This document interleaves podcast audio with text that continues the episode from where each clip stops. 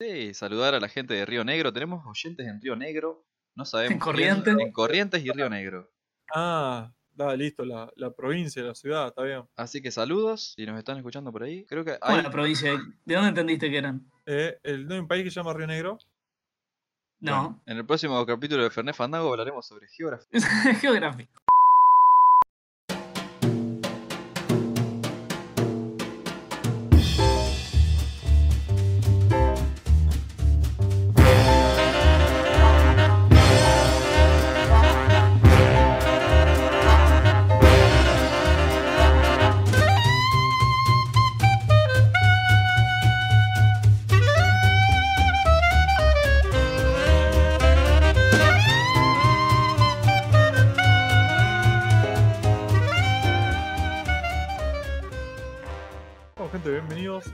Edición de Fernet Fandango. Acá estamos con Pal. Hola Pal, ¿cómo estás? Hola José, ¿qué tal? ¿Todo tranqui? Bien, bien, bien, bien. Estamos también con Juan. Juanchi, ¿qué tal? Hola, hola José, ¿cómo estás? Bien, Hola, Pal. bien. Hola, Pal. Nunca nos saludamos entre los terceros, digamos. Sí, Sí. Hola Juanchi, ¿cómo andas? ¿Qué tal? Muy bien, bien. Ahí está, Lo todos- saludados. que son amigos, loco. Bueno, en esta oportunidad queremos hablar un poquito de lo que se conoce como clichés, vulgarmente, llamémosle. Por ahí, en qué consiste eso, algunos ejemplos, eh, si están bien, están mal, por ahí. Y por qué la gente tiene como esta preconcepción por ahí negativa del, del concepto de un cliché. Digo, cosas que ya se vieron, quizá. Cosas que ya las vimos mil veces y bueno. Así Claro, todo de un tema como viajes en el tiempo, quizá, bueno, justo está, estamos con todo lo de Dark, siguen sacando cosas muy buenas, por más de que ya hemos visto cuántas cosas sobre viajes en el tiempo. Claro, exactamente. Por ahí, para arrancar, yo al menos quería como plantear la definición de cliché, por lo menos por lo que estuve, estuve leyendo yo, que estuvimos hablando un poco con los chicos, y más o menos estuvimos de acuerdo.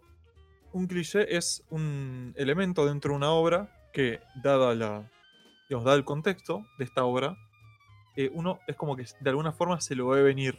Por ejemplo, bueno, justamente con el tema de los viajes en el tiempo, caer por ahí en, los loops temporales, en la paradoja del abuelo, que por ejemplo, bueno, la paradoja del abuelo es cuando terminás vos siendo tu propio antepasado por algún motivo, que bueno, que es lo que casi le pasa al, a Marty McFly en Volver al Futuro, que es como que es como que se encara a su madre sin querer. En Claro. Dark, si bien no lo vi, tengo entendido que es básicamente eso es la serie. Sí, más o menos. Eh, a mí me gustaría bueno, leer de última la definición que tira la RAE, o por lo menos Wikipedia, que dice la radio. La RAE, la RAE. Ah, bueno. la radio. Se refiere, cliché, ¿no? Se refiere a una frase, expresión, acción o idea que ha sido usada en exceso hasta el punto en que pierde novedad, especialmente si en un principio fue considerada notoriamente poderosa o innovadora. Eso es lo que define. Está bien. La- es básicamente lo que te digo yo, si querés explicado de otra manera. Sí, sí, sí. Es un elemento, un recurso dentro del- de la, la obra en particular, que sí, se usó tanto que uno ya le resulta previsible de alguna forma. Es que sí, yo Eh, creo que mucho de lo que uno puede llegar a prever de una obra es por el hecho de ya haberlo visto en, en algo anteriormente. Claro, sí, y llegado a este punto, honestamente, que si bien hay un montón de cosas originales, y, y es- y con esto vamos a ahondar un poquito más adelante, pero no porque sea un cliché es necesariamente negativo. O sea, hay tanta producción constantemente de tantas cosas que es complicado no asociar algún escenario o algo que pasa en- algo en- que ya vimos en otra obra anteriormente. Ah, claro, es que sí, por ejemplo, a mí se me... Bueno, ahora sí, voy a- vamos a hablar mucho de Dark porque es lo del momento. Pero, mucho, no bueno, yo, yo voy a hablar mucho de Dark quizá, o voy a tratar de no hacerlo tanto. Pero algo que pasa con Dark es que si bien es como ya dijimos de un tema que ya se vio mucho, creo que ahí el chiste está en la vuelta de rosca que le pegan para que sea interesante, ¿no? Claro. Cuando hablamos de viajes en el tiempo, creo que todos nos imaginamos a un típico Martin McFly, como el de Volver al Futuro, ¿no? Y bueno, en este caso, lo que plantea Dark es ponerte personajes como, por ejemplo, una, una ama de casa, digamos, una directora de escuela, viajando entre líneas temporales. Y ahí quizás es donde te hace, viste, engancharte un poco más. Claro, o sea, la serie lo que te hace, capaz que estoy entendiendo mal, ¿no? Te pone eh, una historia de viajes en el tiempo, y hay un montón de, elementos que ya se vieron anteriormente, en cosas como el Logro Futuro, que mencionaste, qué sé yo, pero eh, la vuelta roja que le mete es poner personajes que no se ven usualmente en esos escenarios. Claro, que no son tan cliché, digamos. El cliché de Marty McFly, por ejemplo, hay un montón de, obras donde los protagonistas que viajan en el tiempo son todos casi iguales. El pibito jovencito, viste, que, que más o menos la sabe, que termina No, por aparte- alguna razón viajando en el tiempo. Bueno, acá, acá nada que ver, porque acá, si bien viajan varios, y bien el protagonista quizá es un poco así, hay otros personajes que no lo son tanto, como bueno, esta señora que escribió recién. Claro, bueno bien. que son personajes con muy de la vida cotidiana que uno se puede identificar, digamos. Claro, De hecho, totalmente. Toda la, la filmografía, por ejemplo, de Hitchcock está construida sobre es- no toda, pero la mayoría está construida sobre esa idea, ¿no? La persona común, que no, no- no- hace su vida rutinaria, una persona totalmente estándar, que bueno, se ve involucrado en una trama internacional, te- lo empiezan a buscar la gente, lo quieren matar asesino porque lo confundieron con otro, eso se, se, se usó, digamos, en una época se hacía mucho, está bueno. Vos podrías decir que eso, o sea, justamente que eso es como un cliché en el que queda mucho Hitchcock. Sí, Hitchcock usó mucho ese recurso. Mm, Es un poco su marca registrada, de hecho. Claro, bueno, que por ahí también esto de alguna forma se puede considerar un cliché, que es los elementos recurrentes que utiliza siempre un, mismo autor o una misma empresa, una cosa por el estilo. Ni siquiera tiene que ser un, digamos, como un, un solo autor, sino por ahí un género en general, justamente.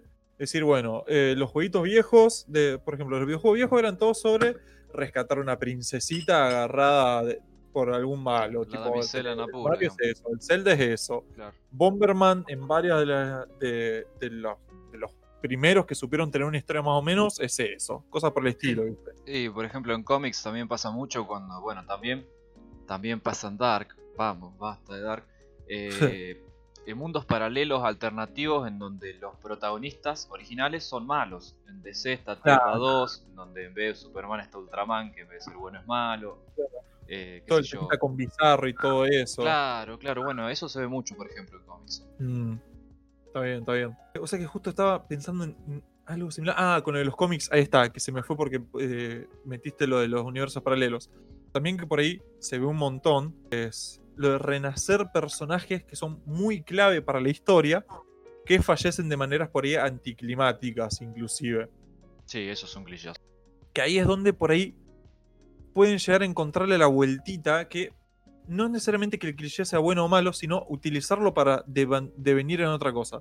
Que es que vos decís, ah, pero los superhéroes siempre terminan renaciendo y los reviven y qué sé yo, que no estaban muertos, estaba escondido, lo que puta sea. Y lo dejan muerto. Sí, sí. Dejan Bueno. el personaje muerto y la sorpresa viene por ese lado. O sea, pero no es, vas, es como que no, no te agarra el, el- Sí, no te la el ves venir porque, lo- claro. sino que simplemente quedó muerto. O sea, pasó eso y dijiste, ah, sí, esto seguro que se recontra arregla que yo, y nunca se arregló. Claro, Y queda ahí nomás, ¿viste? claro. Ay. claro. Es que uno en un momento busca romper el molde, ya cuando ve, uno percibe como autor que está cayendo en un cliché, dice, bueno, acá los voy a, los voy a, se los voy a mandar a guardar y les voy a hacer una... Para eso también pueden llegar a ser útiles los clichés, justamente. De, de alguna forma, como una guía de cosas que ya se hicieron, como para saber para dónde encarar si querés hacer algo diferente, ¿viste? Sí. Bueno, a mí esto me hace acordar a, a Madoka Mágica, puede ser, que es alto Ah, spoiler, sí, sí. pero en el primer capítulo, creo que es el primer capítulo, es un anime. Bueno, el segundo, tercer capítulo por ahí, El tercero es. el tercero. Te plantean unas pibitas con poderes y una está por pelear y vos decís, bueno, acá se la va a remandar. Y la pibita la come y se caga muriendo. Y vos decís, uh, eso no me lo vi venir. Sí, sí, sí, sí. Literalmente así. Bueno, volviendo al tema de los viajes en el tiempo y de DC, de los cómics. Eh, Flash, cuando vuelve al pasado y salva a la madre, digamos. Y Ah, hicieron un reinicio, o sea, aprovecharon eso para hacer un reinicio de todas las sagas de cómics que estaba sacando en ese, en ese momento, en ese momento DC. Y a través de eso hicieron los nuevos 52, que son 52 cómics nuevos. Hicieron todo un Ah. reinicio, digamos, sobre lo que hizo Flash. Flash viaja al pasado para salvar a la madre y cuando vuelve al presente se da cuenta de que cambió todo, de que rompió todo, la línea, digamos, la línea de él, la línea temporal de él. Y bueno, esto, la editorial aprovecha esto y hace un reinicio de todas las sagas. Eso a mí me pareció bastante, bastante piola. Sí, que de hecho a esta altura del partido, que acá voy a tocar algo que yo sé que ustedes no van a querer, porque lo estuvimos hablando antes. eh, No. el tema de que el, el hecho de que a esta altura del partido, o sea, DC cuántas crisis ya tuvo con esta. Creo que ya son sí, 5, son puede cinco, ser sí, sí, sí. 5 6, ponele, más o menos por ahí. Más crisis que acierto. Eh, entonces uno es como que ya, se- ya viene esperando que, eh, llegado a cierto punto de, de acumulación de, digamos, de líneas de historias, de, de personajes que se cruzan, que viaja a otro universo o lo que sea, que por lo menos con DC, Marvel lo ha, lo ha sabido hacer, pero no tanto, pero por lo menos con DC que cada tanto metan un evento de crisis gigante así, para limpiar un poquito y poder arrancar de- más o menos de cero y que sea un poco más, o sea, que sea Sí, menos sí, sí. inverosímil para lo- Eh, los lectores Es nuevos. que, a ver, el- la primera gran crisis que hace DC es cuando justamente ellos plantean, o sea, se coparon con la idea del universo alternativo, del universo paralelo. Y se les hicieron tantos los mundos y universos paralelos que tenían encima, o sea, que para poder eh, controlar a todos, digamos, hicieron una crisis en donde aparece un personaje que es como un destructor de universo y empieza a hacer cagar a todos los universos. O sea, le quedó súper al pie, ¿no? Porque claro, con esta sí, crisis sí, limpiaron un montón de universos y dijeron, bueno, reinicio, queda Tierra 1 y Tierra 2, chavo, la mierda. Y les quedó, Y digamos. les quedó de 10, la verdad que ese fue el primero y quedó espectacular. Pero bueno, No, yo, te- yo- yo decía que les quedó, no de que si les quedó bien o mal, sino que les, les quedó el concepto porque lo siguieron haciendo. claro, sí, sí, sí, cada tanto lo hace. Y ahí entra otra cosita que es eh, un- concepto bastante paralelo a lo que son los clichés, que son los tropos. Que por ahí no es una, una- una palabra que se acostumbre mucho en español de verla. Yo por lo menos me, me introduje al, al concepto en inglés, que, es- que es o sea, trope escrito básicamente. Claro, es un recurso que se utiliza dentro de una obra que por ahí ya se. como ya está tan armado dentro de sí mismo que los, los que experimenten esa obra lo pueden identificar eh, automáticamente. ¿Se entiende? Claro, el ejemplo este que yo di antes, eh, detrás de cámara, digamos, de esto de grabar al malo cuando está dando toda una. está revelando información comprometedora, muestra la verdadera cara, digamos, alguien lo filma y lo, y lo expone. Eso ya es una troupe, digamos. un- un Claro, eso es un tropo. Claro, Claro. ahí va, ahí va, ahí nos entendimos. El cliché, por otro lado, o sea, el cliché es un elemento que vos te ves venir. O sea, que vos decís, bueno, da- da- da- dado el, el escenario que te plantea esta obra, vos decís, lo más probable es que terminen cayendo en esto, o esto es bastante probable que suceda, aquello. El tropo es, ha sucedido esto. Bueno, es, es este tropo. Yo eh, aprendí hace muy poco el concepto de tropo, lo estoy ahí luchando todavía. Está bien, está bien. No, es que No son lo cosas volvamos a muy nombrar. sí. Sí, Pero por eso justamente quería como hacer ese, ese pequeño paréntesis como para que se entienda esa pequeña diferencia que pueden llegar a tener los dos conceptos. Está bien. Claro. Y si vamos a cliché de los más usados, de los más vistos, ¿qué piensan? Sacándolo del viaje temporal, ¿no? Bueno, el viaje temporal sí es un, Sí, un sí. re recurso. Sacándolo. Eh, uno puede ser las películas de sobre venganza. Yo ya, si tengo que hacer una lista, Película sobre venganza. Eh, Pues, la venganza pase de manera primaria, digamos, o, o más o menos secundaria, donde un personaje, generalmente el protagonista, o el villano, tienen la motivación de, de vengarse de alguien porque en un flashback te muestra que hizo tal cosa, o la peli no sé, llega a desarrollar el momento de la damnificación y posterior venganza. Y bueno, la verdad que es hay un porcentaje enorme. Sí, sí, toda la de- filmografía de Bruce Willis, Stallone. Sí, porque aparte es algo que engancha a la gente, ¿no? La venganza te, tiene ese Tarantino está morbo de... bastante con el tema de la venganza también. ¿Quién? Sí, sí, sí. Tarantino está bastante con el tema de la venganza. Ah, sí, sí, sí. Pero es algo, viste, tiene cierto morbo que a la gente le gusta ver y ver si va, la venganza se va a, a conciliar. Supongo que va por el lado de, de- de- justamente de, buscar retribución. Que la Claro. gente se engancha tanto con esa idea, ¿viste? Puede ser. sí, sí. Tiene un cliché súper ha repetido. ocurrido, eh, eso de que el. Bueno, que en historias de, de misterio, de suspenso, policiales, cosas por el estilo, que el culpable del, del crimen en cuestión sea siempre el que menos sospechás de alguna forma. El mayordomo. Claro, viste. No quería caer en la del mayordomo porque. capaz Bueno, pero no ese es el, ese es el cliché. Al Claro. punto de que un montón de veces ves que te ponen. O sea, no, no les voy a dar ejemplos en particular por las dudas, ¿no? Eh, como para evitar cualquier tipo de spoiler, pero por ahí te ponen. Eh, la clase que te ponen un personaje recontra obvio, que decís, bueno, este chabón es un ex mafioso que se había peleado con la víctima, que tiene todas las razones para hacerlo, tiene una colección de escopetas en la casa, qué sé yo, y tenés a la criada que laburó toda la vida para la familia, este, que parece que tuvo buena relación siempre con todos, qué sé yo, y vos decís, bueno, claramente me están queriendo apuntar a que el chabón este, el ex mafioso con escopetas, es el culpable, porque todo apunta a que es- este chabón es un asesino y la otra es una pobre señora nada más, y termina siendo la tipa, ¿viste? Claro. Es como que te, te calzan ese falso culpable recontra obvio. Claro. O sea, no voy a dar el título porque, si volviendo al capítulo anterior, no quiero spoilear. Pero hay, hay una peli donde pasa eso que vos decís, el culpable decís, la peli me está queriendo decir que es este. Hay un plot twist, ponele, donde parece que el vago no era, y al final, de vuelta, era. Claro, bueno, es que justamente por ahí ese es el lado del que puedes agarrar el cliché Claro. y, digamos, su- subvertirlo, supongo que será la palabra. Claro, agarrás, la- das vuelta la, la- la tortilla y después la volvés a dar vuelta y te queda en el primer lugar, digamos. O sea, En criollo, por pal. sí. Bueno, Está bien, sí. Funciona, funciona. Pero está bueno, o sea, el recurso funcionó, a mí me sorprendió. Sí, después algo que se ve mucho también, qué sé yo, es el tipo con pasado oscuro que enfrenta, por ejemplo, los prejuicios de la gente para salvar, qué sé yo, la ciudad. Sí. Le hace con Naruto, Batman también lo mismo, Daredevil lo mismo, porque es ciego.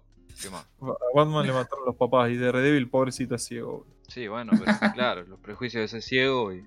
¿Sabes cuántas veces le dicen, hey, pero vos sos ciego, ¿qué vas a hacer? ¿Cómo me vas a salvar de esta? El loco hace la suya. Pero la gente es. Ah, eso es, es un paréntesis completo, ¿eh? Eh, Yo la verdad que de Daredevil he visto poco y nada. No, leer, leí cosas muy por arriba. La gente, o sea, ¿sabe que Daredevil es ciego? Y, o sea, en algún punto sí. Por lo menos Kimping sabe. Es que, tipo, es a ver, sí, el loco sé en el traje tiene los ojos tapados. Eh, pero es que no sé con qué comparar. Es tipo, es como un. O sea, ¿se sabe en general que Daredevil es un tipo ciego? No sé si todos. Y no, o sea, es como... Pero la gente cuando lo tiene al lado se da cuenta de que el loco no se guía por la visión, digamos. ¿La gente que está qué? Y por ejemplo, cuando está salvando a alguien, eh, pasa mucho en los cómics, que cuando está por salvar a alguien, la persona siente miedo de decir, che, ¿cómo este tipo que no ve me va a salvar de estos 40 tipos con escopeta? Y vos decís, otra vez. Mira. No, Sí, yo sí, la sí. verdad que no, no me imaginaba que. Sí, ha pasado, ha pasado. Mirá. Igual Daredevil tiene esa ceguera trucha de que él golpea algo y la vibración lo Sí, hace. eh. Y Ay, es boludo. que convengamos que... que puede ver, boludo. Sí. La peso no vale, bro. Bueno, ahí tenés, ahí tenés otro cliché. Pibito totalmente normal. Es afectado por algún fenómeno o accidente, lo que sea. Y de golpe tiene poderes y tiene que salvar al mundo.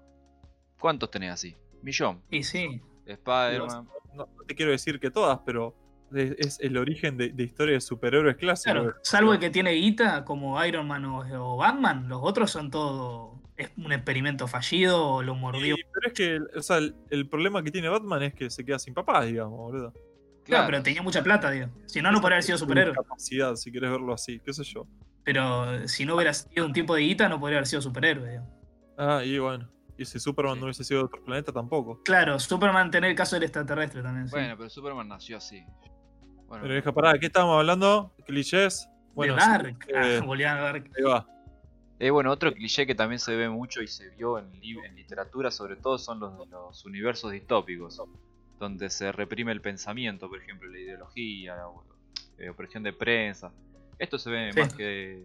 en- también, yo justo ahora estoy leyendo 1984, pero está, Oh. bueno, está Fahrenheit, está eh, Un Mundo Feliz, Mundo Feliz. claro, Brave New World, eh, está B de Vendetta, también lo mismo. Son futuros post-apocalípticos, ¿viste? Donde, bueno, ese justo hay un poder de gobierno fascista. Qué sé yo, está Akira también, hay una bocha. Sí. Yo creo que hay cierta tendencia de los autores, bueno, de vuelta yo, mi, mi rama que es el cine.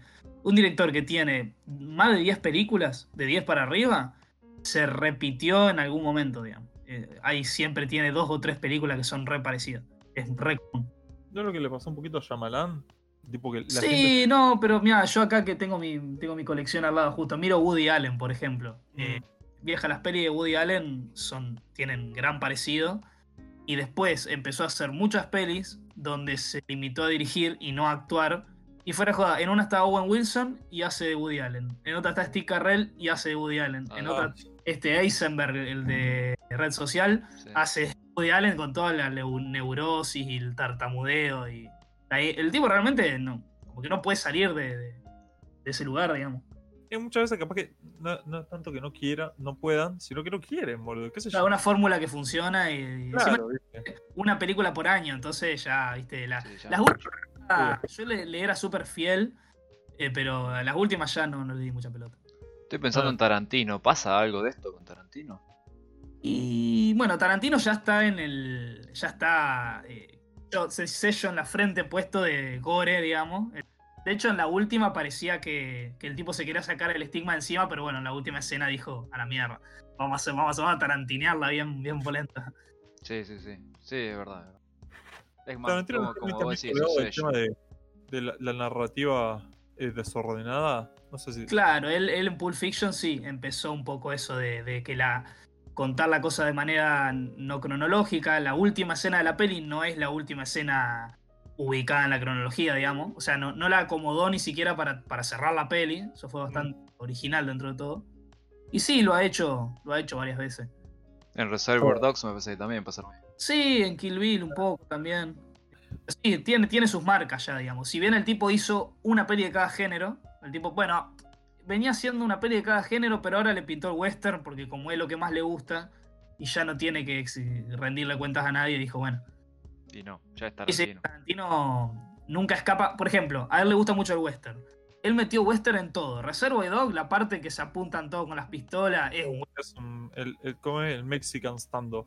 Claro, en, en Bastardos sin Gloria son nazis, pero están en una taberna y se están apuntando por abajo de la mesa. Es un fucking Claro. western eso. Sí, sí, sí, En. Kill Bill está la, la escena de, de se miran con la katana y la que, la que tira el primer katanazo es la que gana. También recurso del western. O sea, el tipo no, es lo que le gusta y es lo que hace. Está Y el bien. de Django, bueno. lo- También, bueno, ahí ya eso es western. Sí, sí, sí. de igual. Yo lo rebanco. Sí, sí, sí, me encanta. Esta generación de, de- de mi edad, de cinéfilos de treintañero, amamos a Tarantino, así que.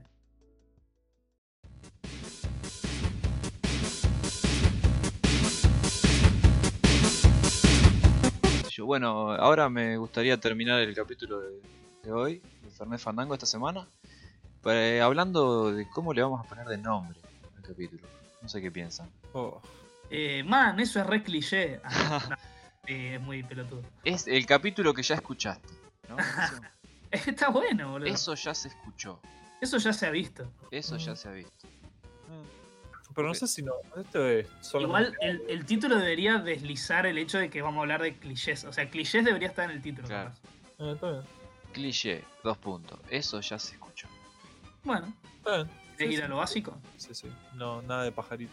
Nada de pajarito, boludo, hablando en Eh, serio. loco. Eh, No me voy a recuperar fue- fácil de este No, golpe. vos sabés que fue el nombre re... Hoy hablábamos con José que lo bardearon mucho, boludo. Mucha gente Sí, sí, yo lo vi, boludo. Qué lástima. Bueno, bardeó, te pintaron pajarito en vez- el aire, idea de pal. Da la cara pal, por favor. Pero bueno, de- dejémoslo ahí. Queríamos recordarles también las redes sociales, Fernet Fandango en Twitter e Instagram. Síganos, el podcast también en Spotify que se puede seguir, como ya bien sabemos. Lo Creo que en seguir. Anchor también pueden. En Anchor no voy a decir que no porque me van a. Vamos a tener que hacerle rata en el capítulo que viene, así que ponele que sí. Y bueno, nada. Vamos con las recomendaciones. Hola, yo quiero recomendar.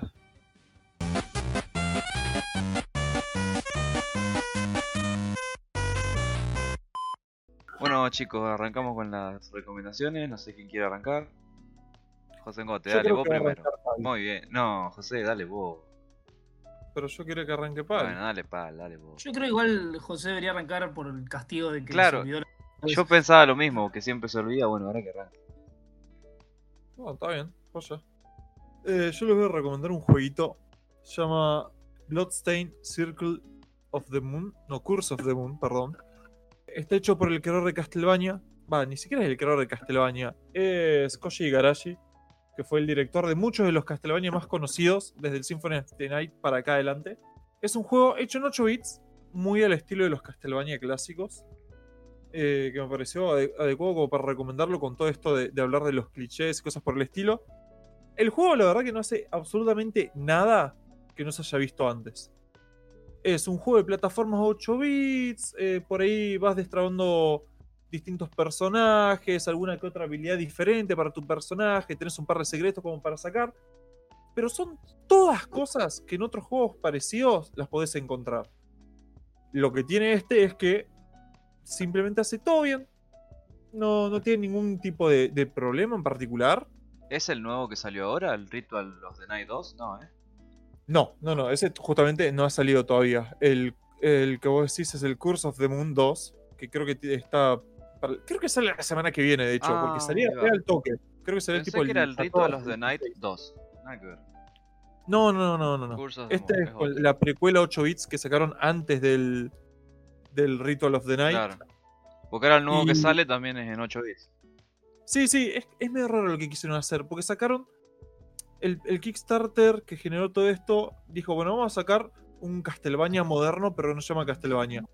Y uno de los stretch goals era sacar esta precuela 8 bits, que salió, salió el, el, el Ritual of the Night, y ahora están sacando una secuela de la precuela, un quilombo. Pero bueno, sí. La cuestión Igual es que es excelente el jueguito. Honestamente, no dura nada. Este, debe pasarlo una vez. Debe de demorarte, no sé, entre media hora y una hora con toda la furia. Pero tenés varios motivos como para pasarlo dos o tres veces. Tipo, más allá de los secretos que pudiste haber encontrado o no, varios personajes que desbloqueas, Sí, yo banco. alguno que final alternativo, muy piola, la verdad. Sí, banco, banco, banco fuerte ahí. Bueno, repetime el nombre así ya queda. Eso es Bloodstain Curse of the Moon. Espectacular. Blo- Bloodstained El, Ma- el Mancha de sangre, maldición de la El luna. Bloodstained. Bueno, pal. Vamos, pal. Vamos para Bueno, el estaba por decir, es un, lo que dice José, un buen ejemplo del cliché que sale todo bien, digamos. O sea, no, no innova, pero hace todo bien. Claro, exactamente. Perfecto. Bueno, mm, yo hoy para romper un poco con el molde, en lugar de una peli, vamos a recomendar una serie que eh, no es desconocida, pero tampoco tiene la masividad que a lo mejor se, me- se merecería. Es eh, The Good Place. Una, mm, una serie, es una comedia con, con cosas, con fantasía en el medio, digamos. Eh, la protagonista es una chica llamada Eleanor que aparece en una habitación, un tipo la hace pasar al despacho y le dice que se murió y que está en el buen lugar. El buen lugar es claramente el cielo y bueno, le cuenta que también hay un bad place, un lugar malo que viene a ser el infierno. Nunca, nunca suelen usar las palabras cielo e infierno, pero bueno, obviamente te das cuenta. Y bueno, se, se encuentra en un vecindario, en un vecindario chiquitito, así con gente toda muy alegre. Es muy colorida la serie, entra mucho por, por ese lado, digamos, muy, muy visual. Y nada, o sea, es, eh, es muy graciosa. la verdad que es como que te bombardea con plot twist casi todos los capítulos. Tiene un, un- casi que abusa del recurso del cliffhanger. O sea, Sí. la serie cuando termina es esa serie que van pasando los créditos mientras todavía está ocurriendo el capítulo y en los últimos, pero 10 segundos, te da vuelta la tortilla. Sobre todo en la, en la primera temporada, que creo que es la mejor. Eh, tiene cuatro, yo todavía no la terminé, estoy en la mitad de la cuarta. Estoy ahí al- esperando el final. Lo mejor para mí, el punto más fuerte son los personajes. Los cuatro personajes principales son increíbles. Cinco en realidad, porque también está el, el tipo que modera el vecindario, es un, un personaje importante. Eh, nada, son series que te, te mejoran la calidad de vida. Realmente es, es hermosa la serie. Hermosa, muy graciosa, muy, muy buena, muy recomendada. Te voy a hacer Good- una preguntita. The Good Place, sí. Sí, ¿Está en Netflix? sí. Listo. Es de Netflix. Ah, Sí, es sí, de sí. Netflix. Estamos. Compro, compro. Yo de hecho la terminé de ver a esa y acompaño la recomendación de Pal. Bueno, yo Muy la voy a mirar. La voy a mirar entonces. Buenísimo. Yo ahora estoy con Modern Family y bueno, ya también. Ah, Ya sí, la subieron a. Netflix también. Bueno, yo para cerrar voy a recomendar algo que también para romper el molde como, como pal te voy a copiar. Modern Eh, Family. No, no, no. Es una short story, un cuento corto de Julio Cortázar que se llama La noche boca arriba. Esto va a ser cortito porque son, la verdad que la, la historia este, el cuento este son cinco páginas creo, seis páginas. Así que no tengo mucho para decir. Es un tipo que tiene un accidente de moto. Eh, Va, o sea, va andando en su moto y se cruza con una mujer. Y para no, chocarla, bueno, derrapa y, y tiene como un accidente. Pero no, no, no sale con grandes heridas, pero bueno, es llevado a un hospital. Y bueno, el tipo se duerme y en sueños, o sea, sueña como que está en una selva perseguido por aztecas. Y bueno, hasta ahí les voy a decir porque es muy cortito, pero tiene que ver con lo del tema de que hablamos en el capítulo, que la verdad que tiene un final muy muy bueno, que yo no me vi venir, pero para nada. por más de que tenga que ver con algún que otro cliché, eh, yo creo que no, no se lo van a ver venir. Y bueno, el que lo haga, que nos comente después si, si lo adivinó o no. Dale. Eh, Julio Cortázar, la noche... Si lo adivinas, se gana 10 mil dólares. No, no 10 mil dólares, pero bueno, una mención especial en el próximo programa. Ah, bueno, Eh, la noche boca arriba de Julio Cortázar. Cuento cortito, súper recomendado. Uno de mis cuentos cortos favoritos. Buenísimo. Bueno, con eso ya terminan la- terminaríamos las recomendaciones de, de este programa, ¿no es cierto? Sí, señor. Sí. Bueno, muy bien. Muchas gracias a todos por escuchar este, este episodio. ¿Episodio o capítulo le estamos diciendo? Creo que Yo creo episodio. que de las dos formas. Sí, yo creo que todo. No, tendremos que decidirnos en una. Bueno, vamos a, decir episodio por ahora. Vamos a hacer Eh, todo un creo que hasta- episodio, yo he capítulo. Puesto hasta programa por ahí también, así que no sé. Oh, Vamos no. a hacer un, Pero cerrémoslo. capítulo exclusivo discutiendo qué, si le decimos capítulo o episodio. Bueno, Va a durar una hora y media. muchas gracias a todos, a, a quien sea que haya escuchado este programa. Y nos estaremos viendo, no, escuchando la próxima. En el próximo chau. programa, capítulo, episodio. Chao, chao. Chau.